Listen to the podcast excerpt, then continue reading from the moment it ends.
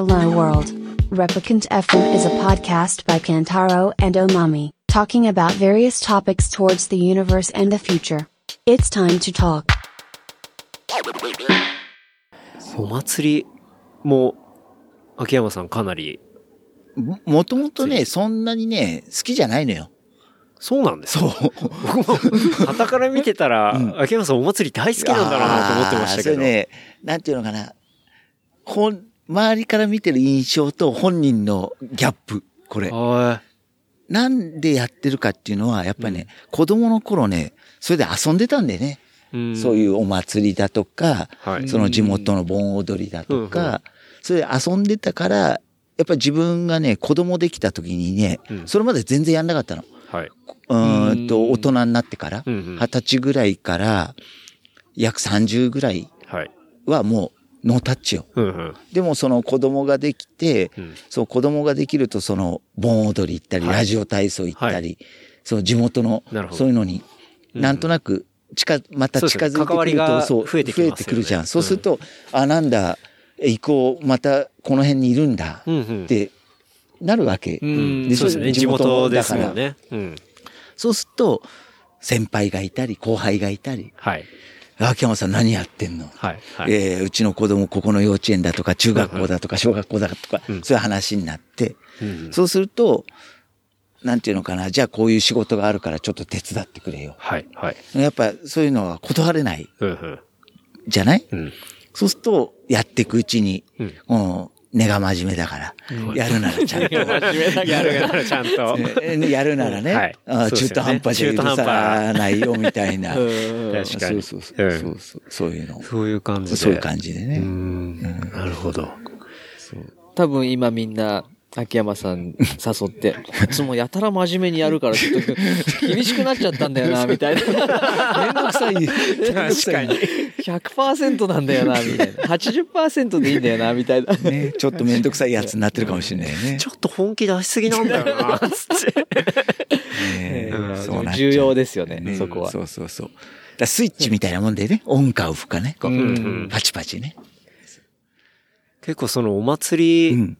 一つやるのにも、いろんな役割とかポジションがあったりするもんなんですか、やっぱりそうですね、その、みこし担いでる頃はやっぱむつみ会つって、はい。その町会の中で、うんうん。その若、若い者が集まって、その担ぐ方うん。を応援するんだけど、うん。だんだんその、むつみよりも今度一個上の町会の役員として総代、はい。ていう壮大。うん、うん。その、みこし総代つって、はいその運営する方にほうほう。回ってくる。上がってくるんですね。上がってきて、はい。うん。そうなると、その、今度、富岡っていうのは56町会はい。あって、その部会ごとに分かれて、うんうん。で、そこの自分の町会がどの部会にいるかとか、うんうん。そういう風になってくるんですよね。なるほど。ああうんその、むつみから壮大に上がるっていうのは、うんうんなんか、あるんですか？タイミングというかとね、あいつすげえ担いでるわ、みたいな。あとね、一応その、町会町会でいろんな、その、はい。あの、ローカルルール的なのはあるのね。ここの町会は、はい。例えば一丁目は、うんその、むつみの会長やった人がうん上がるとか。例えば青年会の会長を2期やるとうん壮大になるとか。そういうなんあか、そ、それぞれの町のー、ルールがあるんですね。うん、闇のルールが。闇、あんま表表立ってないと。表だって明文化はされてないがそうそうそう。けど、その、あるっていう。うんで、たまたま僕の町会は、その、で、一応会長、むつみの会長やった人に声はかけるけども、うんうん声はかけるけども、向いてる向いてないとかもある。ううんそうですよね。担ぎ手とまた、オそうそうそうーガナイザーというか、取りまとめはまた全然別ですもんねうん。。だから、本当はこいつにしたいんだけど、こいつにも声かける的な、その、はあ、はあはあうはあんなるほど。うん。だから僕なんかは副会長しかやってないですよね。その、むつみでは。でももう、その会長がやんなかったし、うんその、もうそろそろ上げていかないと、はい若くしていかないとううん。ダメなんでってことで上がったっていう。なるほど。で秋山さん今、総大。壮大ですね。えだってずっと担いでいたいっていう人もいるわけそうですもんね。そうそうそうそう。そうだから壮大やらないで、うんなるほど。その、むつみでいいっていう人もいるし。し、担いでる方で相談やりたいっていう人もそうそうそう当然いるわけですもんうんね。役割的には。そうそうそう。なるほど。そっか、まあ、生涯プレイヤーで行きたいとか、うんもうちょっとマネジメントもやりたいみたいやっぱね、担ぐ、壮大やってる人でもね、やっぱみんな担ぐの好きだから、はその二宮って今年やるお祭り、い。うん。八幡様に飾ってある2番目に大きいみこしをみんなで担ぐんだけど、はいうんうんみんな、宮入りと宮出しは担ぐもんね。とりあえずか、とりあえず担ぐん肩い、ですね。肩入れたいっていうう。んやっぱそうなんです。じいさんでもうん前の方向を着て。担ぎたい。じゃあ祭り好きなんだな、うんじゃあの、おみこしの一番前の棒、うん花花棒棒ですよね。うんあそこを担ぐのが一番、まあ、粋、粋だったり。息なるほどね。ううん。まあ、担ぎ方もかっこ悪い、かっこいい、かっこ悪い。あるんですねあるしはい、その、例えば、鳥越はい。だったらね、はい江戸前とかなんかいろいろその、なん、なんていうのかな、担ぎ方あ、そういうフォームがあるんですスタイルがあるそうそうそううん。その足と手の振りだとあ。か。うんはいで、深川っていうのはな足と手の振り？っそうそう。てどういうことですか？この、なんていうのかな。この大げさに振るのか、ほう。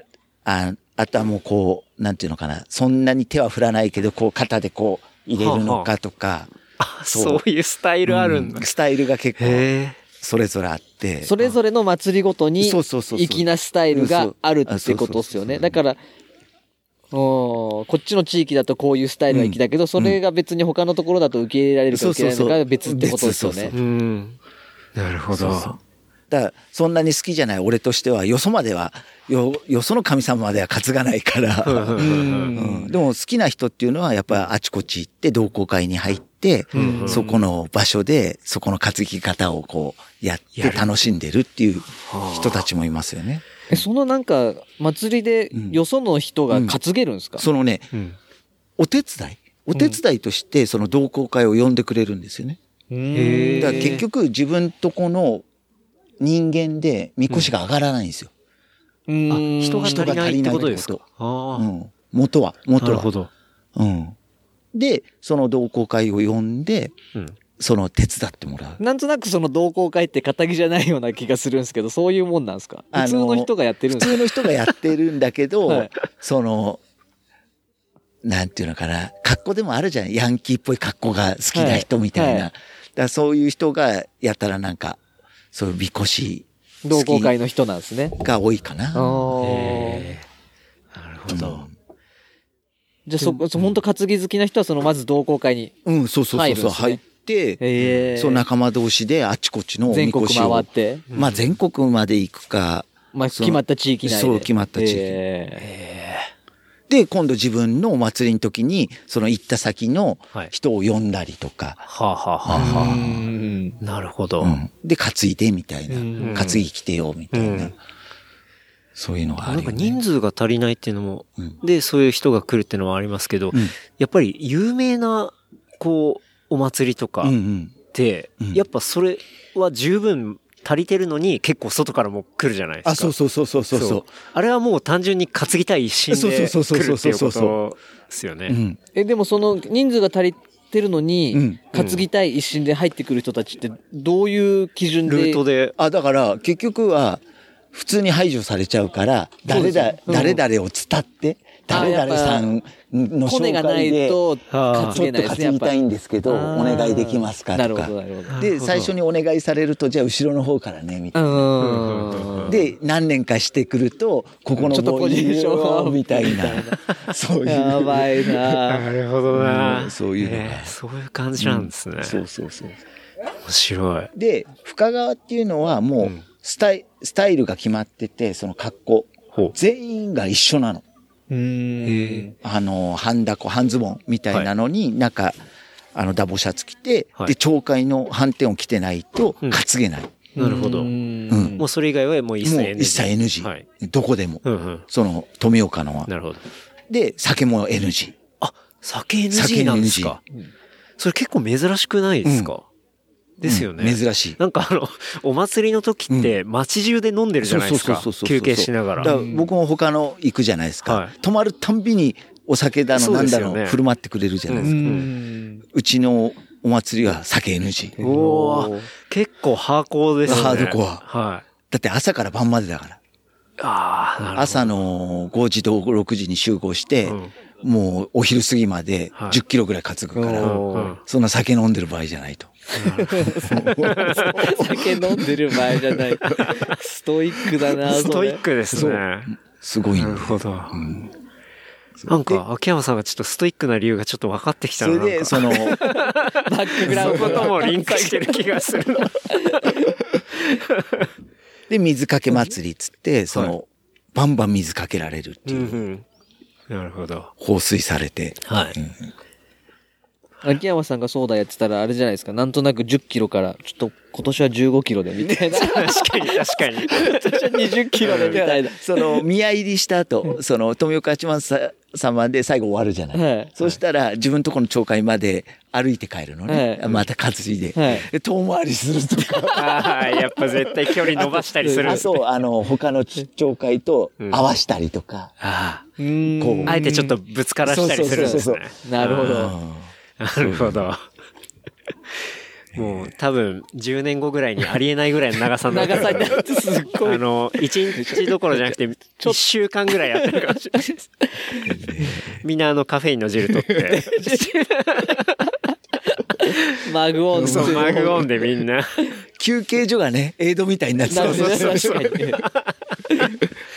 あ、でもそれちょっと面白いかもしれないですね。みこしもね、やっぱりこう体力勝負だったり長いそうそうそう。するんで、こうエイドもどんどんこう、未来っぽくなっていって、みんなジェル取ったり、こうアミノ酸しっかり取ったり。ハンダコっつってそのパッチあるでしょ？半分のパッチってはいその履く白い、うんうんそれとかフォーストレッチとかにしたいもんね、本当だったらね。あ動きやすいようにね。それそうですよね。撥水のうんインナーとか確かに今時の生地に変えた方がそうんうん快適にこう、みこしを担げますもんね。うんでも、やっぱりね、その昔の生地、ロロダとかなんだとかってうんう、んそっちに行っちゃうんだよね、どうしてもね。確かに。最新の生地じゃなくて。うんまあでもなんかそこはやっぱり文化をこそうう守りたいっていうのは絶対ありますよね。ロの生地とか本当に高いですもんね。そう高くてめちゃめちゃいい生地ですよね。そうそうそう。それが粋だっていう。うんそうそううんねねただの麺じゃなくてさ。うんでもあれですよね、旅とかはエア旅とか。うんエア旅流行ってるんだけど、はいもうな結構長い間流行ってんだけど、はいだんだんまた進化してきて、そのエアが見えないようなエア旅ができてきた。ああ、なあの。、やっぱ旧式の方がかっこよく見えるじゃん。うん。その、そうですよね。エアが見えてる。エア、え、じゃあエアがエアが見えてない方が。見えてない方が確かに。そうか、そうか。なんていうの、昔の旅の方がかっこいいのよ、やっぱり。うん一枚エアだけどエアは見えないみたいなのなってが出てきたりとうんか、そういう進化は。旅も進化してるね。そうそうそうそうそうなるほど。隠れエアみたいな。そうそう。だからね、最初ランニングやってさ、足痛くなった時、うんあの、ビブラムはい。あんでしょ？はい今日も入ってビブラム入ってましたね。はい。ビブラムが届く前に旅で走ったもんね、俺なんか。おー一緒だから。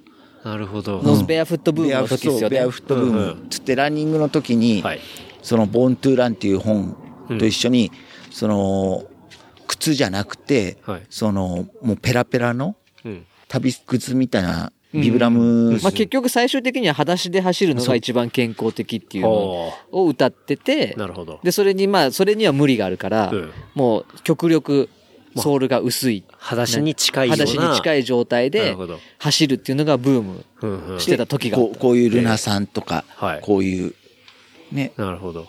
今はそのブームはもうないですか？もう、ねうん根付いちゃっこう、サンダルなんかはサンダルで走るっていうのは根付いちゃったから、うん。夏になるとね、うん結構、みんな、みんなじゃないけど、うん。サンダルでそのまま走る。へ結局、裏が薄いから、え。うん。走る、走り方が丁寧に、ああ、なるほど。クッションがあると、やっぱヒールコンタクトうん。から、こう、かかとからついてこうね、すると、結構雑にそうそうそうそうそう、ことですね。そうすると膝の負担はいが大きいと。うんで、こういう薄いものを履くと、うんその結局痛いから、はい。ヒールコンタクトじゃなくてミッド、ミッドとかフォア、のね、着地になっうて、それがその膝とかに優しいっていう。なるほど。長く長く走れば走るほど、そういう走り方。うん。の方がいいってことですね。ああ。なるほどね。だからその靴でも、そのゼロ。あ、あの、あれですよね。ソールのレベルが。そうあれなんて言うんでしたっけ？なんだっゼロけ。イノベートとかでもあるんだけど、その、完全にソールがフラット。フラット。かかとが、こう、普通の靴ってかかとの方がちょっと角度が上がってて、確かに。あの、足がこう、前に前傾になるようになってるんだけど、それがもう完全にフラットへえ。になるのがいいとされてる。そう、そういう靴とかもあるってことですね。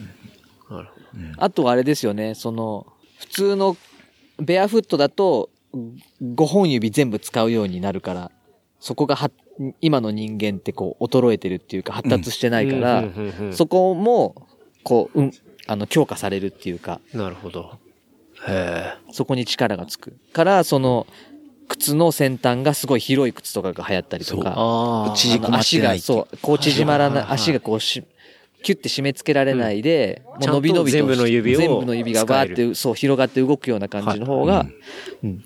へで5本指ほ、5本指のシューズとかも、うんけ足袋とかも結局その足がこう、しっかり指、足の指も使うようになってくると、え。ううんん。よりなんか、安定した歩行ができるようになるっていう発想が。ああ。じゃあ、旅とかは、割ともう、結構本質的なところをついてるそうそうそうやっぱ履物ってことうんですよね。うん。だからあれにエア旅つける時点でもうおかしいんだよね。確かに。いや、でも、祭りの、そういうのも、ちょっとハイテク素材とか使い出した、なんか、うん使い出してたらちょっと面白い。なんかそういうのも見たいなって思いますけどね。僕なんかそういうのちょっと作りたいなっていう。うんもうみこしもカーボンで作って 超軽いみたいな。やべ、誰も肩が痛くなくなっちゃう。誰も肩痛くない。めちゃくちゃ軽いみたいな。それやばいね。そこ軽くしちゃダメでしょみたいな感じですけどね。うんなんかね、あ、それ、それし、それ考えつかなかったね。みこしって重いと思うじゃないですか。つって一人で担げちゃうんですよ、みたいな。ほら、片手でっつって。そうだよね。それ、それすごいね。うん。もう、花棒とかもね、もうフルカーボンで。フルカーボンはい。もうすごいですよ。やばいな。うん。なんかそういうのも進化しだしたら面白いかもしれないですね。ああ、そうだね。うん。いや、なんか、伝統は、伝統でやっぱ守るものがあってもいいとだ思うんですけど。子供みこしなんかそういうのでやったら面白いかもね。ああ、確かに。あー確かに怪我もしにくいし、うんうん壊れづらいし。そうですね。だし、そうですね。子供のものとかも群れちゃったりしないように、なんか割と通気性がいいような、うんこう、ハッピーというかなんかそういうのとかは、すごいいいかもしれないですね。ねなんか嫌な思い出になっちゃうと嫌じゃないですか。そうそうそうね。もう子供の時にもう最悪だったみたいな。うん。だと、大人になってもね、またちょっと離れちゃうかもしれないんで、こう子供の時はやっぱ楽楽ししい原体験をさせた方がうん、こう、お祭りの未来にもなんかつながるようねそうなそうそう感じはしますけどね。だ結局ね、その子供を通してうん。親が手伝ってくれる。うんうん。そうすると、親もそこに居ついてくれるってうんうんいう。うん。うんそうですよね。うんまあ、その2世代。が大事ですもんね。確かだから例えば、離島だとかさ。あのー田舎暮らしとかしても、子供が最初にさ、うんその地域に入っていくとう、ん。過ごしやすいとか、よく聞くよね。そうですよね。ね。誰々ちゃんのパパですとか、はいはい。ね、そういう。確かに。まあ、子供がうまく結構媒介になってくれるといそううそうかそうそうそう、コミュニケーション円滑なものになるっていうか。それはあるあるよね。うん。確かに。フォロワー減った？インスタの？うん。あ、インスタだっけ？え、ツイッター？の？うん。ツイッターのフォロワーですか？ああ、あの、あれですか？偽アカウントのやつですそうそうそうそうかいや、多分そんなに、そんな偽アカウントってあんの？でも何万とかいる人は結構減ってるっぽいですけどね。それは何、それが減ることによって広告みたいな、その誰かから金もらってるのが減るとかがあるの？そういうわけ？まあ、それを、うん。要はインフルエンサーとして、うん。えー仕事をもらってるうん。アカウントの人とかは、うん。多分、えー、インフルエンサーとしての仕事には影響はあるでしょうね。はー。い。やっぱり。あの、1フォロワーうん。いるからうんいくらみたいな話とかやっぱあったりはするんで、うん。なるほどね。今ってさ、それってさ、その、普通の、なんていうの、メーカーも出してんの？例えば、アパレルブランドとか、うん。もうそういうのやってんの？あそういうインフルエンサーを使ったりってことですか、うんそう。うん。はやってますね。ただ、あの、ダマ店で、そういう人に、うん。例えば商品を出してなんかやるっていうのはあんまり良くないので、決まりとして。うんなので、必ず PR ですっていうふうに、こう、えー例えばインスタだったら、うん。ハッシュタグ PR っていうのを必ず、こう、入れたりとか、うんうんうん。まあそういうことで、うん。まあ、ローカルルールみたいな感じですけあど、ー。やった、運用とかしたりしてますね。へだから一時期結構ステマの問題とかあったじゃないですか。それがやっぱりどうしても分かりづらいんで、うん。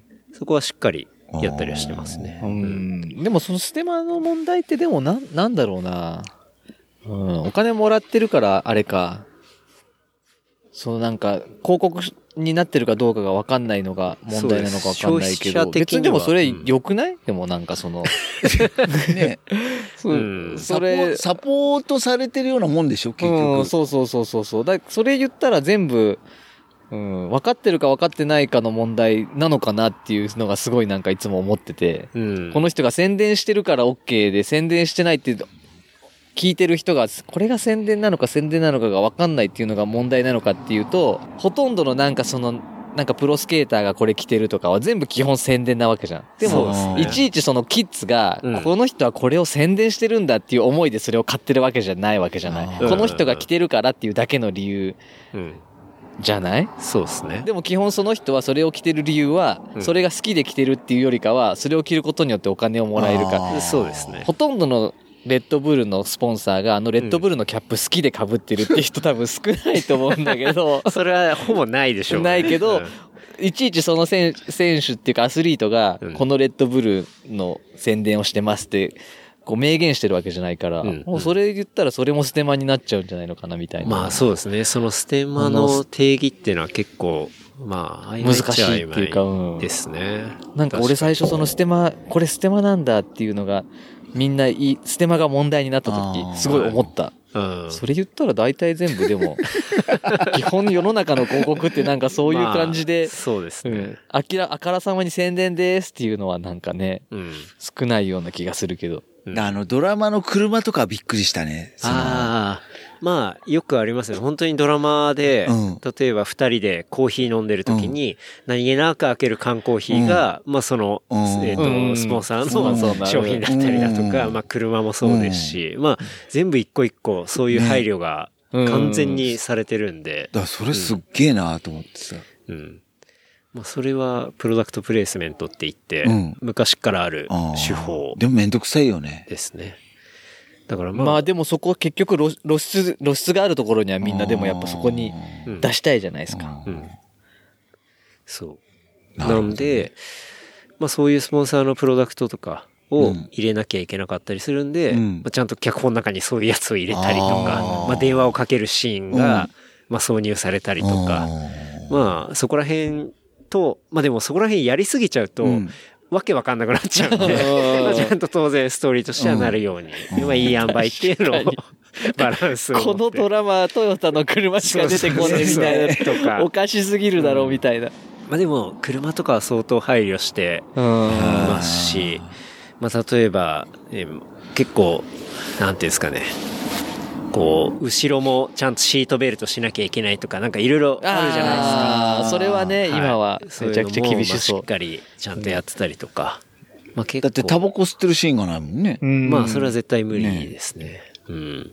そう。そういうレギュレーションとかあったりするんで。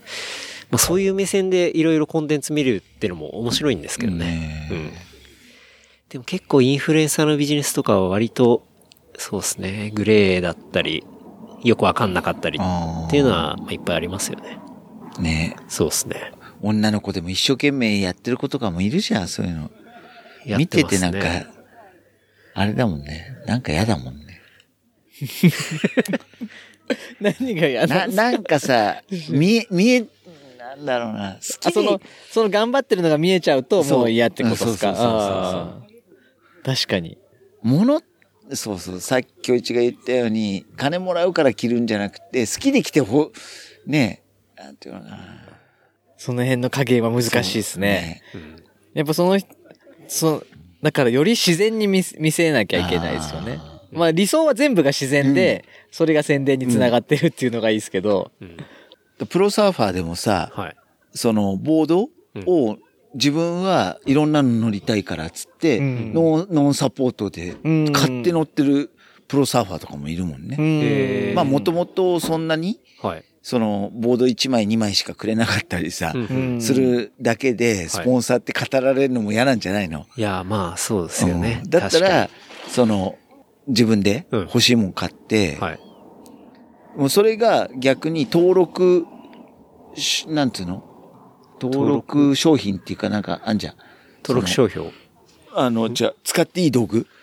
あはいになってないと、うんその大会で使えなかったりもあるでしょ。ああ、なるほど。うんそのレギュレーションに沿ったものじゃないといけないってことですね。うんうん。あ、なんかインスタの話出ましたけど、でも僕ちょっと気になるのがあって、もう僕もサップ、うんあの、持ってて、うんまあ全然遊びですけど、うんえーやったりするんですけど、サップってあの、スタンドアップパドルですね。やったりするんですけど、その、それ関連で、トップサップサーファー、うん。家庭と気持ちのバランスがバラバラなのがわかるっていうなんか、ツイートをあれなんだっけな。してましたけど、それで秋山さんが？はい。なんかそのトップサップサーファー、うん。結構そういう家庭とその気持ちのバランス、バラなんかねバラ説みたいなのあるんですか？あのね、インスタ見てるとね、わかんでね、はい。自分はもっと練習していい波乗ってたいんだけど、うん子供がちっちゃいから、なんかさ、ああーなんていうのかな。その両立ができないできてないのがもう、インスタでもろに分かっちゃうっていう。うんそこがメンタルなんか弱くてお前勝てねえんじゃないのみたいなさ。ああ。ねあ。ほどね。もうプロでそれで食ってんだったら、まあうん食ってるわけじゃないんだけど、うん。プロでトップでいるわけなんだから、そこを上げちゃダメでしょ、みたいな。確かに確かに。うんねだったら別赤作れよ、みたいな。そのプライベートは。まあそうですね。うんなんか言い訳っぽいものは見たくないですよね。そうそうそうそうプロからは。そう。んそのさ、その調子悪いのはこれのせいだみたいなさ。あ、そういう感じであげるんですね。そうそうそうそうそうなるほど。そうそうそう。だからやっぱ上手なのはわかんだけど、うん。その今勝てないのをなんかこっちのせい。か家庭がこうなんだよみたいなのを結構インスタに出してくるあと波がとか、そう、そういうのをちょこちょこ開けてくとこいつなんだよみたいな。確かに。そう。うん。そういうのがえ、それサップなんですか？サップサーフィンっつってさ、サップサーフィングってそのなんかサップでその波に乗っていくんですね。サップも結結構いろいろ種類ありますよね。種類がツーリングだとか、レースっつって、その、本当に早く、うーん。はし、早くこう、漕いで遠くに行く、行って帰ってくるとか。とそのサップサーフィングっていうのは実際にそのサップで、サーフィンをする。波に乗っちゃうんですよ波に乗っちゃう。ありますよね。うん、そうそうそう。え、でもそのサップサーフィングうとん普通のサーフィングの境目って何ですか、オールがあるかないかっていう。その、た、その、テイクオフの時点で立ってるか立ってないか。なるほど、なるほど。パドリングするかしないかっていうのがあるんですね。結局パドルの時点でもう立ってるわけじゃうんん。で、沖から、常に立ってるってことですもんね。常に立ってて沖からこう、うん漕いでくるから、なるほど、なるほど。その、俺らが乗るピークじゃないピーク、うねりから乗ってくるってういう。ーん。だから人より奥から乗る。そうですよね。そそうすると独占その波、うん one peak、あ one wave、うん one man って言われてるから、それをうん。取って乗ってくるっていう。うん。え、じゃあそのトップのサップサーファーとかは、海に行くと、うん。他のサーファーから嫌われるわけですよね。いや、まあね。うん。確かに。ずるいっすもんね。すごい前の方からうねりの時点からうん波に乗ってるから。うん。だから、その、サップサーフィンっていうのは場所が限られるよね。ああ、普やれる場所通のサーファーがいるところではやりにくい。だから千葉、茨城では少ないよね。やっぱそこでやるとボコられる。ボコられはしないけど、出た。サーフカルチャー。サーフカルチャー。俺の。すぐボコる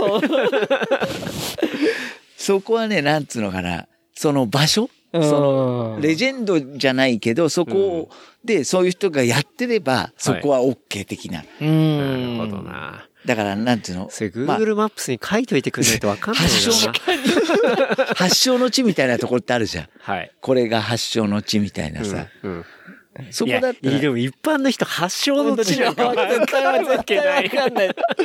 絶対わかんない。わかんないもうっすよそれサーフボード持って海にいて戸惑いしかないですそうもそうそう。だからやさ。サーフカースト。サーフカースト。カーストそれがあるんですね初めて聞いた言葉です。うんはい。だから、子供でも年寄りでもうまいもん勝ち。うん。ああ、なるほそう。ど。うん。それがまた面白いところ。ええうんでもいくら上手くても、うやっぱローカルリスペクトしてないと、ボコられる。でですその、うまいやつってそこがうまいのよ。やっぱり。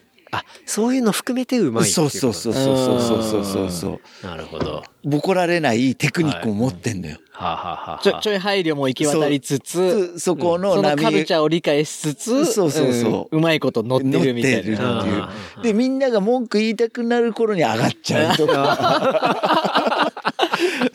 素晴らしい。素晴らしいな。そこまで行くとうまい。うそれも含めてうまいですね。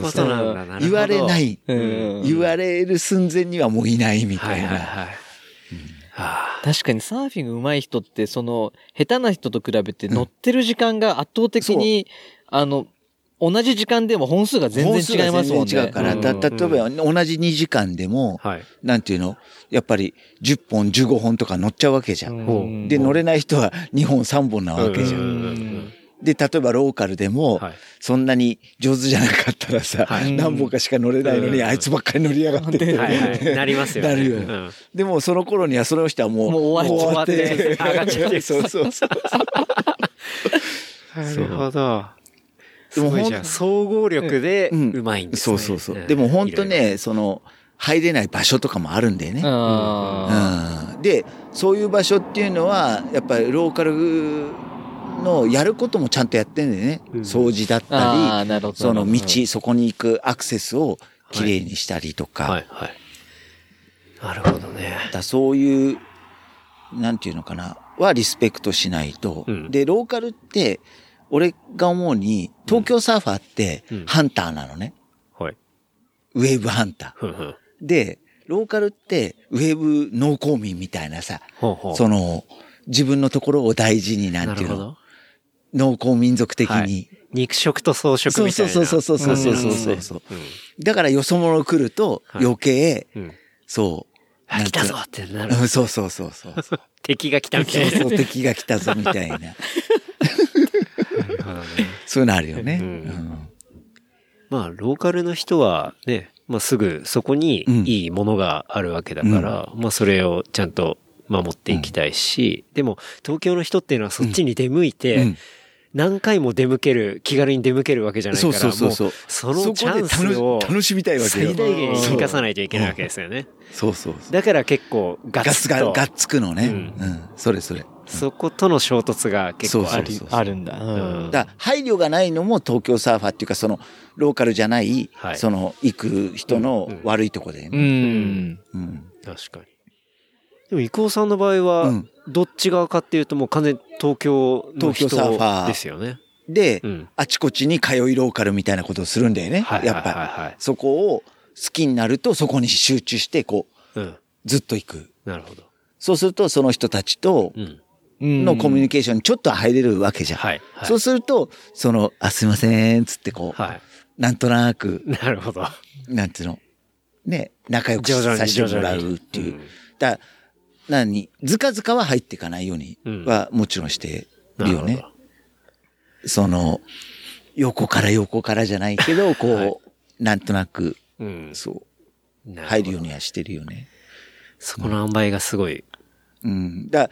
でも秋山さんその、コミュニティに入っていくのめっちゃうまいっすよね。あ、そう。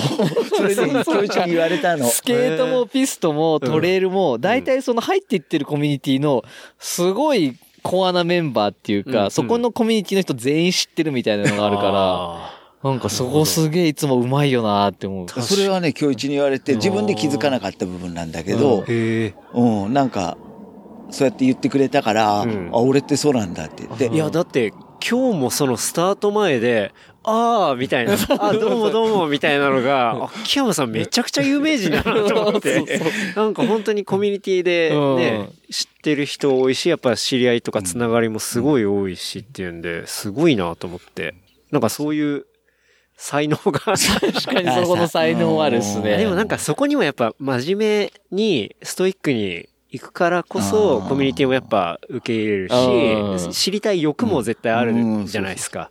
だからそういうところにおのずと、もう。もう気がついたら、のめり込んで気がついたらそのコミュニティの真ん中にいるみたいなうん感じになってるのかもしれないですね。だうん。ね、俺がね、一回、お金払って物習うの好きじゃないんだよねって言ったことがあって、はい。した今日違う。それは秋山さん、そのプロみたいな人とよく一緒にいるからだよって。それを目で、目で覚えたりうんさ、その、ね、一緒にいると、うん。ね、上手になったり。いや、そっちの方が確実にリアルだし、なんかトレンドも多分一番早いし、なんか全部がいいですよね。そうそうそうお金もかからない。お金もかからない。でまあ、なんとなく、そう、俺はそういうふうにいけたのかなっていう、うん。なんうん。うん。いや、すごいな。確かに。だサーフィンも、なんとなくそういうふうな。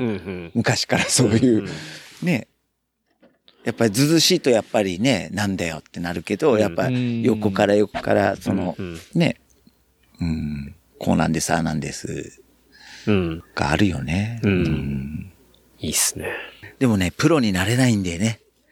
今日一とかはプロ路線なのよ。何いやでも。いやいやいやいやいやいやあの、カレーでもそうでしょ？今ドローンでしょ？いや、だって100、100マイラーもうプロじゃないですか。いやいやもだなんかね、俺の中、お自分は、その、中の上、上の下みたいな。うん。そこまでは何でもこう、集中していくんだけど、はい。そこの本当の、うんでもやっぱ、そうじゃないですか。俺もプロに、何かでプロになるって絶対ないですね。うんやっぱその、プロになる人ってその、そのね、そう、なんかのなんかの伸びしろがこ線う、なくなって、水平、平行線になってるのにずっと頑張り続けて、うんその、はい。微妙なこう上昇ね。をうんずっとずっとずっとやり続ける人がうんプロになるから、なるほど。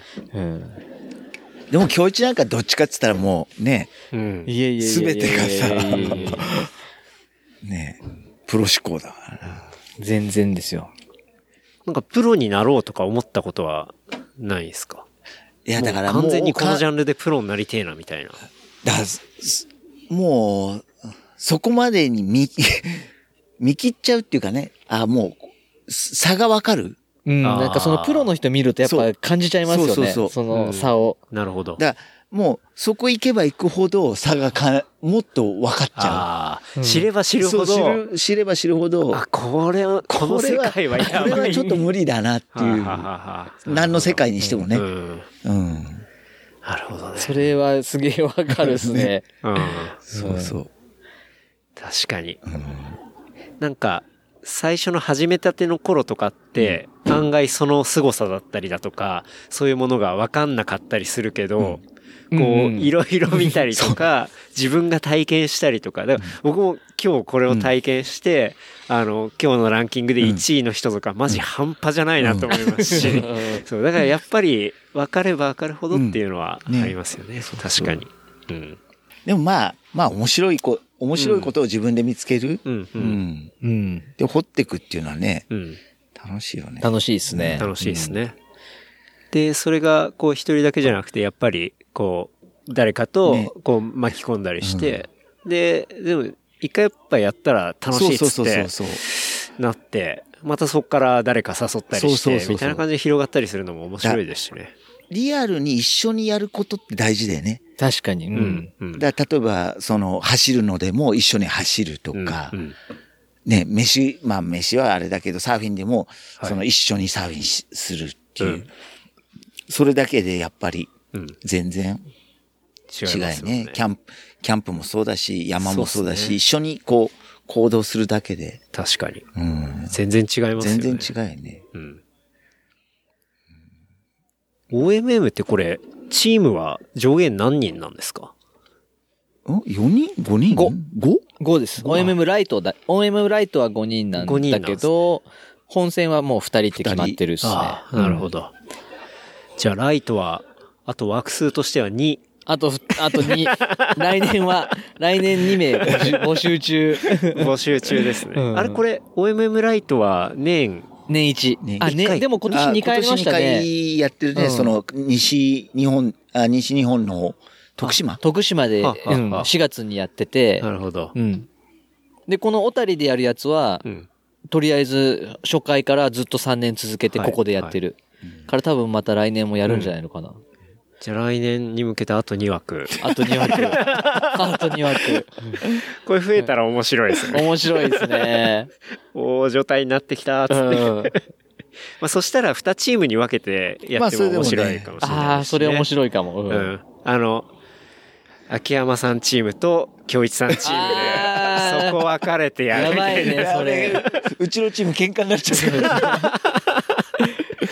それなんか、うん。俺と秋山さん一緒でやってる分には緩い感じだけど、はい別れたら、いや、秋山さんには負けたくねえなとか多分、そういう変ななんかうん新たな、新たなあれが出てくるかもしれないですね。バチバチが出て発生して、それがあるからこそ、うん自分のチーム内がバチバチになっちゃうみたいな。お前みたいな。確かに。で、誘った結果、もう、あれですよね、喧嘩別れですよね。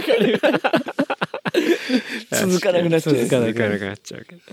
いや、でもなんか、ファンな感じでね、仲間増えたりして、するのはやっぱ、いや、面まさからね。健太郎がやるとは思わなかったああ。俺も思わなかったっすね。うん結構、悩みましたけどね、悩んだっていうのは、やっぱり自分全然トレーニングしてないし、で、なんか迷惑かけんじゃないかなっていうのがやっぱ一番あって、で、だけど、やっぱり教えてもらって面白そうだなって思ったから、やらないでなんかそのままにしとくのも自分の中であんまり納得がいかなくあて、ーやっぱ何でもやらないと、そうだね。そう、ん話せなかったりとか、自分なりに意見も言えないじゃないですか。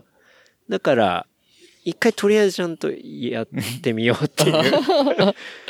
いや本当はね、一回山一緒ね、行きたかったけどね。あ、事前に？事前にねうんそうっすね。でも全然行かなくても、ね普通に走れてるから全然。うんうん。そうですね。まあ、この番組でもゲストで出たゆうやとか、うんあとはまあ、栃木で遊ぶメンバーとか、うんうん栃木ローカルのメンバーとかと、そうですね。まあ、キャンプ行ったりとか、で、結構山の奥の方とか、うんまあ、人を見つけに、でも、それは走ってはいないですけど、うんまあ、多分あれはトレイルなんだと思うんですけど、間違いなくトレイルだよね。あれをちょこちょこ行ったりとか 明日。してたって、なその慣れみたいなのはちょっとあったかもしれないですね。ただ、たまたまうまくいっただけかもしれないですけど。いや、でも本当に面白いね。うん。あの、それは良かった OMM ライト、大おすすめでございます。もし、興味が興味ある人いたら、本当ぜひ。連絡を いただければ、イクオチーム、レプリカント FM チーム。レプリカント FM チーム。チームレプリカントで、うんチームレプリカントで。うん面白いですね。いいですね。あとはね、これね、カレーなの。カレカレー、ー。カレーを作ってもらうのが楽しみだっていう。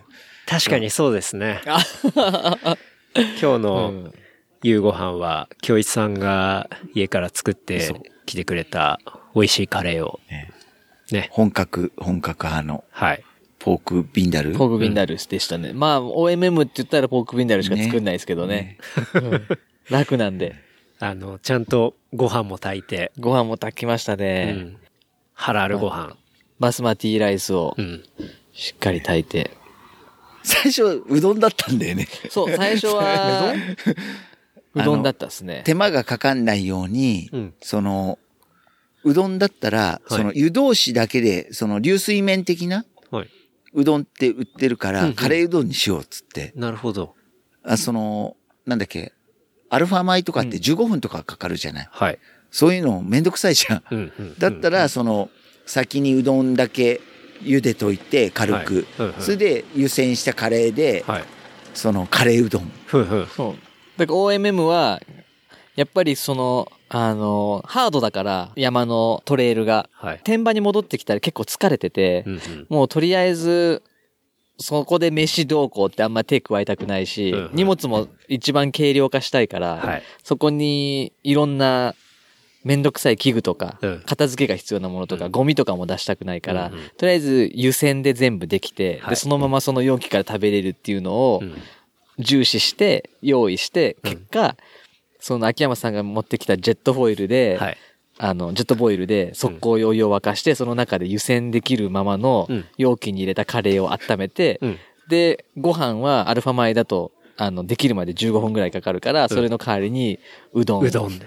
湯煎でもう温め、茹でるだけでできるうどんを用意してっていう風に、なるほどそう最初考慮して、でもかそのカレーうどんめっちゃうまかったっすよね。うんそうそうだよねんあれねただそのジェットボイルでうどんを茹でたら、うどんが結構ジェットボイルにくっついて、大変、大変だったっていうのを変そう。うん。で、その次はアルファ米ににしたね来ましたね。えそれからはアルファ米で。うんその15分は妥協して。なるほどな。いや、もう今日食べたカレーも本当にこの白馬で食べるとね思わなかったぐらいのややばいよね。素晴らしいクオリティのカレーをね。それは良かったです。帰りもカレー食べるからね。どっか探してね。やばいですね。行きもカレー食ったし、うん。カレー三昧。これが、こう人数が増えてきたらもうね、今度は、もうどん、どんどん作らなきゃいけない量が確かに、確かに。増えてっちゃいますけど。こんだけ時間あるとこっちで作れるよね。確かに。うん。これぐらい時間あるとこっちで作れるですね。まあいろいろ調理器具がスパイス持ってきて。大変かもしれないけど。いや、でもレースアート作るの結構大変じゃないですか？なんか、まあでも昼寝挟めば。あ、まあ、昼寝挟めば。今日みたいに昼寝挟めばまた元気になっちゃうから。うん確かに。作る分は平気だけど。うん。正直、あの、今日昼寝挟んでなかったら、僕、この収録できてなかったと思いますね。はい。ちょっともう寝ますみたいな。僕は昼寝でだいぶ回復しました。パワーナップで。うん。やっぱ寝るのがね、一番ね、あの、まあ、手っ取り早いそうそうそうだから本当の OMM の時なんかすごい寝るもんね。めっちゃ寝るっすね。うんへえ。うんもうね、飯食ったらすぐ寝んだもん。なるほど。回復するために。うん。それはやることないしね。うん。うん。山奥で。うん寒いし。寒いしね。寒いから基本外出たくないんだよね。ああ。もうトイレ行くのも戦いみたいなトイレ行くのだから。じゃあ本当に、とっとと寝ちゃった方が時間過ぎるのも早いし、早いしうん楽って話ですね。面白いはい。あとは、そうですね。秋山さん、昨日、山立のライブ行ってましたよ。あ、行って行ったね。はい。よく当たりましたね。うーんとね、今回はね、一人で応募したの。ほうん、一人の方が当たりやすい。う。へえ。うん去年も一人のは当たってる。で、その、僕のサーフィンの先輩はい。が、その、音楽、なんていうのかな、プロデューサー？あの、舞台演出のあトップのプロデューサーで、ーはい。それを山下達郎をずっとライブえ、やってるる人がいて去年はどうしても取れなかったんで、うんその人にお願いして、はい。だから4年ずっと連続で行ってるんだけど、はいはいはい。うんそう、当たって当たって、もうどうしようもなくて頼んで、はい。で、一人にして当たって、うんうんで、今回はもう最初から一人で、うんで、行ったら、はい。あの、一人で来んだったら俺に連絡よこせって、ちゃんと二人分取ってやるからって言われたんで、はいもう一回9月に行こうかなと。うんおーいいっすね。うんえ、9月にまたあるんですか？また中野が短いスパンであるんですね。うん。よ40、50公演ぐらいあって、東京へ2回ぐらいやるんで。やるんですね。結構、1回のコンサートは山立のは長いんで。長いね、3時間。長いっすね。長い。よね。は9000円のチケットだから、い。へえ。1時間3000円。安いよね。時給換算しましたね、今。3000円1時間あんだけ楽しませてくれるコンサートないよね。あもうノラ・ジョーンズとか最悪だったもんね。あ。あ、そうなんですか？うんもうと、武道館かなんかで、へこんなちっちゃくてはい1万いくらも払って、え。うん。あんなんだったらね、山下達郎最高だよね。へえ。山立激おすすめですね。そう。あのね、口が悪いんだ、また。正直者ですよ。正直者者で。すすね。そうそうそう。秋山さんと一緒ですねそうそうそうトークがめちゃくちゃ面白い。へえうんいや、まあ、ラジオもね、そうやってますしね。ラジオねううんん。面白いですね。口悪い。なんか、お客さんのこともいじったりするそう、いんですか？じるよね。へえ。あの、僕行ったことないんでわかんないんですよ。なんか自分で自虐的に、うん。今言った言葉をツイッターしないでよとか。そうそうそう。なるほど。うん。なんかちょっとそういうのも混ぜつつうん、楽しませてくれそうて、そうそう。で、歌も良くて。その、パフォーマンスツアーってやってるんだけど、はい。大体似たり寄ったりなの。まあ曲は何個か、うんうん。まあ毎回ちょっとずつ違うんだけど、はい。それはなんでかって、うん。この間説明したんだけど、はい。10年ぶりに来た人もうん、なんか普通に、うん。あの、楽しめる。なるほど。前こうだったから、はい。はい。あ、今年も、なんつうのかな、懐かしさっていうか、うん。あの、取り残された感を出さないようにしてるっていう。あああ、あえて。えて。あだから、昔好きだ、あ。うん。昔コンサート来てたけど、またコンサート行きたいんだけど、進化しちゃってたら、なんていうの、取り残されてる。確かに。なんか、すごい昔好きだっうんたバンドとかで、当時行ってました。うんで、久々に行ったら、もうバリバリの EDM になってましたみたいな感じだと、もうこれは無理だってなっちゃいますもんね。けど、うんその、やっぱ自分のお客さんは、その、うんまた戻ってきてくれた時に、その居心地がいい。前もそうだったよね、みたいな。なんかそういうことですね。うん。だから必ずやる曲でクラッカーを鳴らすとか、そういうのも、みんなね、ちゃんとクラッカー用意してね年寄りがね、バーンとやってね、そういう曲は残してたりとか、うん。あとメドレーをやったりとかう、ん。うん居心地がいいっていう。そうそうそうなるほどそうそういう感じですね。あ、アリーナはやんない。ホール。だからはなんていうのか、規模を、あ、あ、でかくしすぎないってことですか？そうそうそうそうそうああ、なるほど。自分のキャパはこれがいいっていうのを決めて、で、ライブハウスでやるときはもっと3人編成、バンド編成じゃなくて、そのアコースティックの3人編成とかでやるようにしてるっていう。へえ。なるほど。だから、そのアリーナじゃなくて僕はホールでうん。やるのが好きだっつって。全国ツアーやっていいっすね。ね。うん。じゃあ、あれっすね。本当に行きたい人は、コツとしては、一人で。一人が一番当たりやすいかな。うんうんねで、3時間。3時間楽しめるよね。3時間途中トイレ行きたくなったらそうそうそう、トイレも問題ね。ありますよね。あるよねうん。だからビールもあんまり飲みすぎないってうんういう。ん。ストイックに。そうそうそう。酒飲んでる場合じゃねえ。酒飲んでる場合じゃない。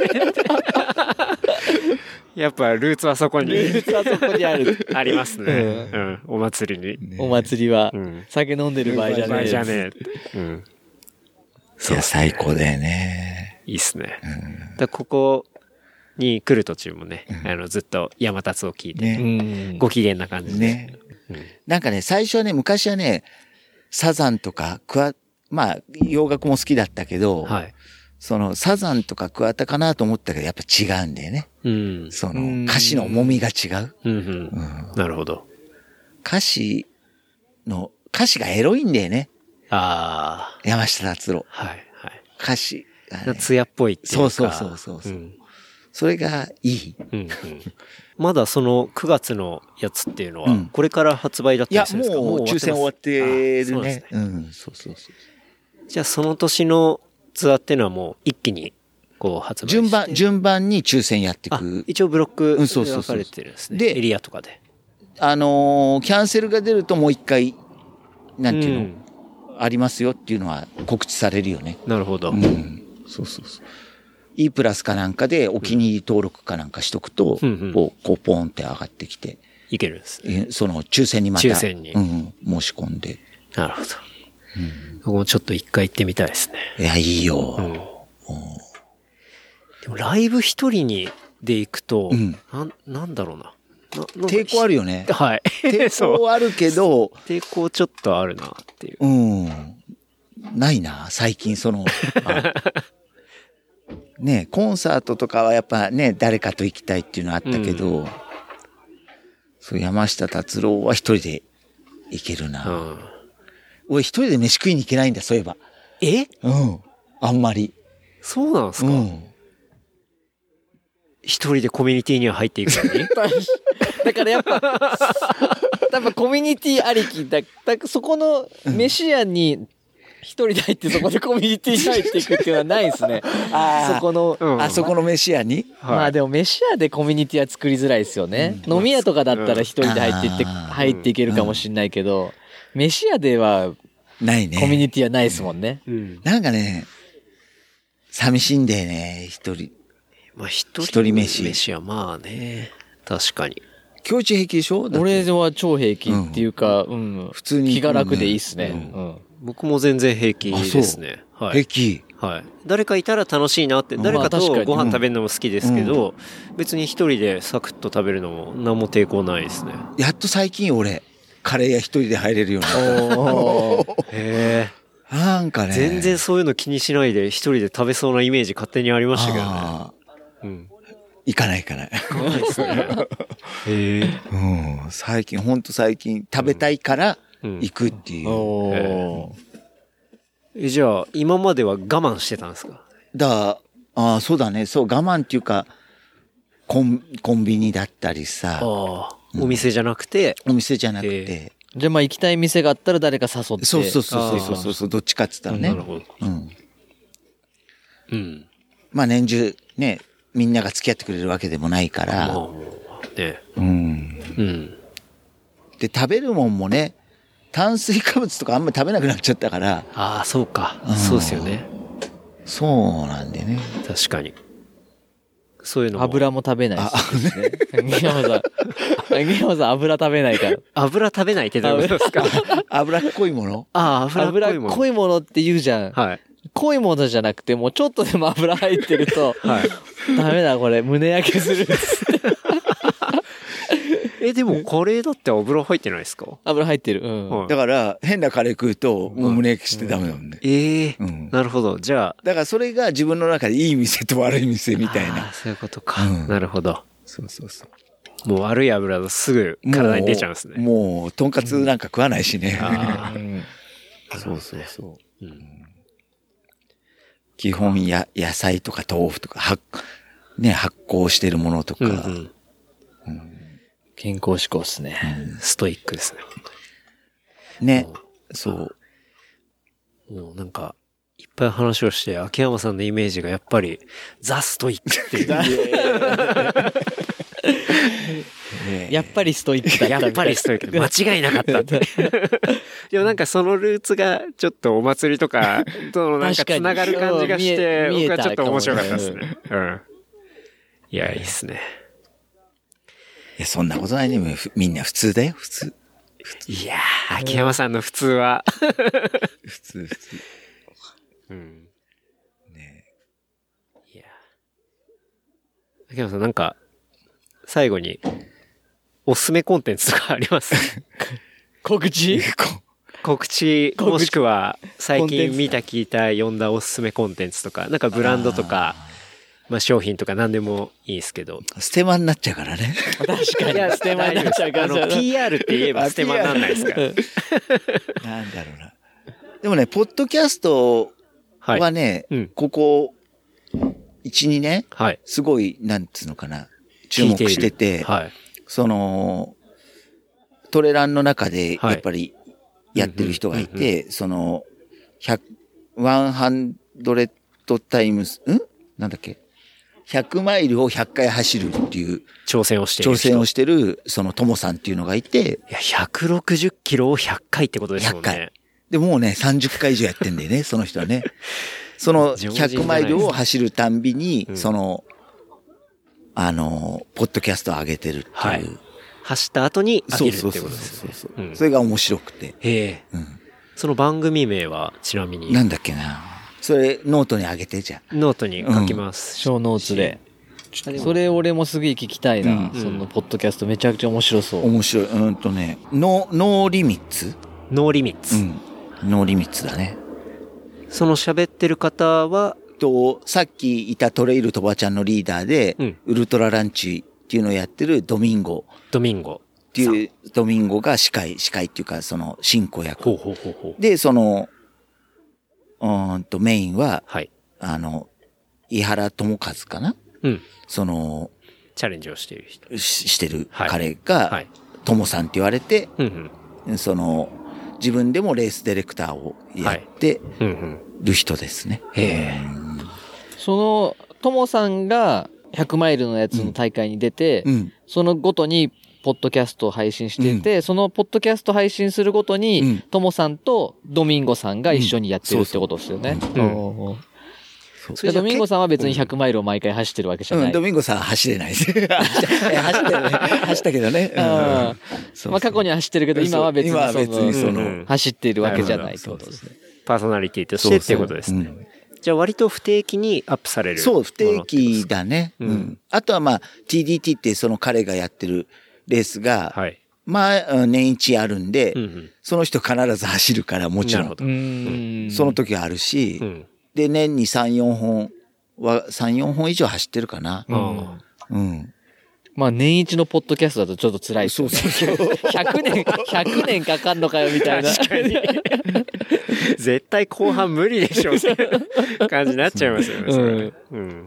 でまあ、不定期なんだけど、はい上がって、ええうん、いいっすね。面白いんだよね。うん。それはレースの感想とか。まあ、レースだったり、自分でその100マイルをチャレンジうん。したりしてんの。トレッドミル100マイルとか、はあ、はあはあはあ、あと、いや、よトレッドミル100マイルって地獄じゃないですか、それ。それを、その、その本人はアメ、アメやスポーツうんに勤めてるから、で、自分がトレッドミルを売ってんの。うーん。だから、はいそのトレッドミルで実験、実験みたいな感じで、100マイルいけますよ100マイルいけますよあー、ないな。ーで、そこの従業員が隣のトレッドミルではい、交代交代で、その、やって、一緒に100マイルやるんですね。そうそうそう。ああとね、400メートルトラック100マイル。ー400メートルトラック。おー。200周？あ白くの、ん？いくつ？ん？ー変態だ、それ。だいぶ変態ですよね。うん。それ、朝から晩まで。いや、なんかあの、ちゃんとコースがあって景色が変わったりしての100マイルとかだったら、まだわかるんですけど。だからそういう100マイルも含めて、その100マイルを挑戦100回400メートルトラック100マイルはマジで気が狂うと思います、それ。で、それも、しかも、その時は、ドミンゴの飯だけで、やるっていう。ドミンゴのあのビバークレーションじゃなくて。ビバークレーションビバークレーションで。とと、そう、ウビルトラランチバークレーションって何ですか？ビバークレーションっていうのは。とね、2分で、お湯を、お湯でも水でも入れて、その、2分とか短時間でできる、はいその、なんていうか、おかゆっていうか、その、ほうほう。うん、そのウルトラライトな食事、食事っていうか、なるほど。クイックに、うん。こ栄養を取れてう、、なるほど。美味しいっていう。はいはいはで、まあ、ビーガン、ビーガンっぽい。うんビーガンなのかなあれはね。うん。うんうん。それをドミンゴさんが作って作ってる。うん。やるっていう。そうそうそう。でもね、あ、その時はね、ドミンゴの量、スープだけだったかな。うん、うん、うん。なるほど。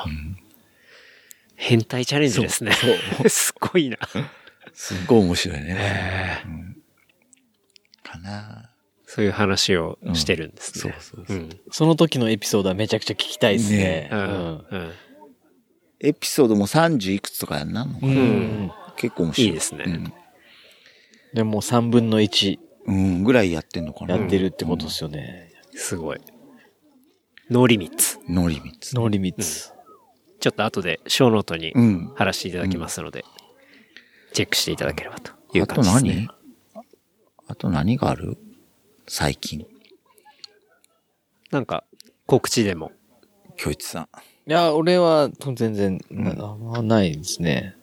そうだ、誰がき、誰の回が聞きたいとかあります？新しいゲストとかで。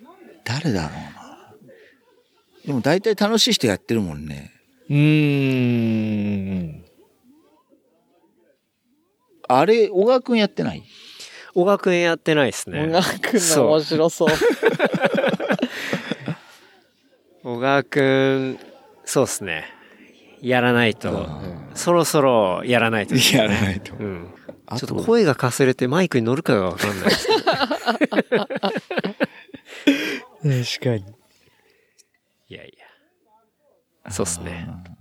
ちょっと柏にも行って、出張収録出張収録。しないとですね。原坊もやってるしね。はい。うんてっちゃん、あ、原坊の時てっちゃんだもんね。そうですね。すごい面白いね。ん毎週楽しみだもんね。ありがとうございます。毎週楽しみっすね、レプリカント FM は。毎週頑張ってよくやってるよね、でもね、毎週ね。そうですね。もうだいぶ、次、取りだめしてんの？あの前後編にするときは、うんまあ当然、あの、貯めてるやつを、要は編集してう、ん。半分半分で出してるんで。来週の月曜？えっと、来週の月曜は、この間、あの、石垣島で行ってきたんで。あ二人？二人バージョン？はい。はい結構二人バージョンのも好きだな、俺ねうんあ、。本当ですか？うん。うん。結構面白い。そうですね。二人バージョンだと結構、ゲストの方を迎えるのとまた違って、ね、その時のトピックとかを、うん。まあ、ゆるっと考えたりしながら話してる感じなんで。弟も面白かったね。ああ、面白かった。うん弟やばいね、今日。弟は結構、そうですね。いろんな人に、弟やばいねって言われますね。うん。よく言われますね。弟は結構ぶっ飛んでるんで、うんそうなんですよ。でもさ、なんだかんだ、ケンタロウ早いよね、いろんなことに対してね。早い。知ってるよねうんめちゃくちゃ知ってる。いあの、チーだっけ？チー。はい。チー。チーも。いや早い、早いな、早いな、チー。やばいね。あの、多分ね、これ聞いてる人もね、知らないよね。あ知らない。だって書いてないですもん。書いてないどこにも書いてないぞ、チーのこと。いや、あの、今日、あれなんですよ。えっと、この収録の前に iPhone X とか iPhone8 って、まあ、無線充電できるっていうのは、まあもう皆さん、リスナーの皆さんなら間違いなくご存知かと思うんですが、こうまさかの二人とも知らなくてですね。それをもう、京一さんは、そんなん書いてないし、みたいな。それはもう口コミだけでしかその情報は広がってないんじゃないかみたいな話をまあちょっと冗談交じりでしてたんですけどね。うん。しかも秋山さんに至っては、自分が使ってる iPhone のバージョンすら知らなかったっていそうそうそうこれ iPhone8? それともセブン？みたいセブンみたいな質問がかかってきて、うん知らねえよって。な。秋山さんが京一さんに、俺の iPhone8 かなみたいなの聞いて知るわけないでしょって。っていう。うんねっていうことはありましたけどね。ね来年でも9買う、買わなきゃいけないんでね。ないんですよ。ないんじゃないですかっつって。そうですね。っていう話だったんですけど。いやー、地位、驚きですね。うん。そう、充電問題ね。うん。電話の充電問題ね。まあこういう山とか来るとね、どうしても充電問題ありますからね。確かに。うん。だって不安なんないやっぱり。50%とか切っちゃうと。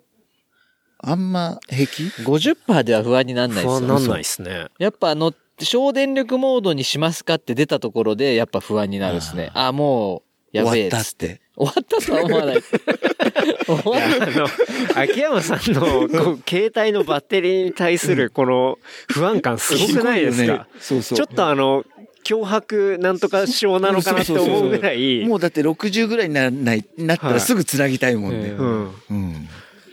なんかすごい気にしますよね。ね僕全然気にしないな、バッテリー。いや、みんなね、それ普段ね、こう、いつでも充電できる環境にいるから。秋山さんでいつだっても充電できる環境にいるじゃないですか。で、ね、車に乗ってるんだから。そうそう。じゃあそんなところですかね。そんなところですかね。うん楽しかったね。はい明日、明日じゃ明あ、そう日もありますからね、うちらは。うん。明日デイ2があるんで。明日健太郎に走ってもらおうか。うちらは走んないで。最後、行ってきて。ついてきて、つって。いや、明日もちょっと頑張りたいですね。ね、そうですね。頑張りましょう。頑張りましょう。はい。そうですね。なんで、またこのレースの結果は、えーこれ放送するときには当然結果出てると思いますので、またショーノートに貼っておきたいと思いますので、いいですね。このレースがどうなったのか。 Day 1では、えー男子28位。まあ、総合では、だいたい3分の1ぐらいの位置におりましたかとうん。いうとこですね。デイ2何があるのか。っていう感じでございますね。また貼っとくので、よかったらチェックしてもらえればと思います。はい。じゃあちょっと事務連絡します。えー番組の感想、フィードバックは、ハッシュタグ、レプリカント FM、またはメールアドレス、レプリカント FM、アットマーク、gmail.com までいただければと思います。えーまた、あの、話したトピックスをまとめた小ノーツは、レプリカント .fm、レプリカント .fm にアクセスいただいたら見ることできますので、ぜひ見てみてください。あとは、ポッドキャストアプリ、あの、ぜひ評価いただければありがたいです。はい。という感じですかね。はい。はい。ステッカーありがとうございました。はい。そうですね。あの、えー番組のレビューいただければですね、あの、ポッドキャストアプリの方から、あの、そこに書く、えーアカウント名で、まあ、ソーシャルのアカウント名と同じ風にしていただければ、こっちから検索させていただいて、ステッカーお送りさせていただきますので、ぜひともよろしくお願いします。じゃあ今日は、えー小谷村。小谷村ですね。長野県白馬小谷村からはいお届けしました。はい。